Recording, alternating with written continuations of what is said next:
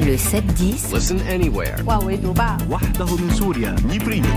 sur France Inter. Pierre Aski, bonjour. Bonjour Simon. Vous nous parlez de l'élection présidentielle aujourd'hui en Indonésie. On la surnomme la troisième démocratie au monde par sa taille, après l'Inde et les États-Unis.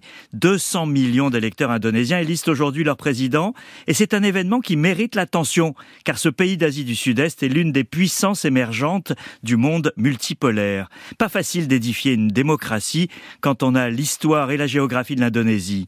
La dictature de Suharto pendant 32 ans, jusqu'à son départ en 1998, a été particulièrement brutale.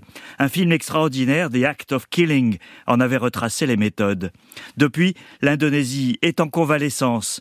Les deux mandats réussis du président sortant Joko Widodo devaient y contribuer et il termine d'ailleurs avec une popularité record à près de 80% du jamais vu. Mais sa succession et son rôle réveillent de vieux démons.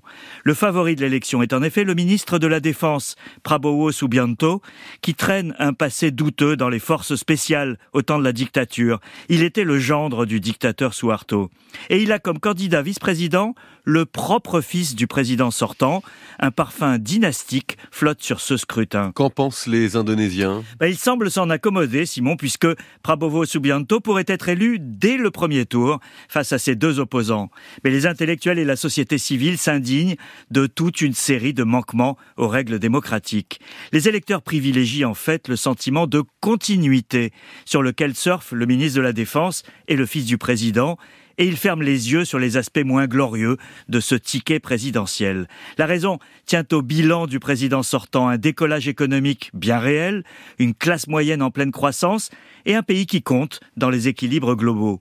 Le secret de cette réussite, les minerais de la transition écologique dont le sous-sol indonésien regorge, en particulier le nickel nécessaire aux batteries électriques et dont le pays détient les premières réserves mondiales. L'Indonésie est donc ce qu'on peut appeler un, un pays émergent? Ben, plus discrète que ses concurrents asiatiques, l'Indonésie est en effet un émergent qui aspire à devenir l'une des cinq principales économies mondiales.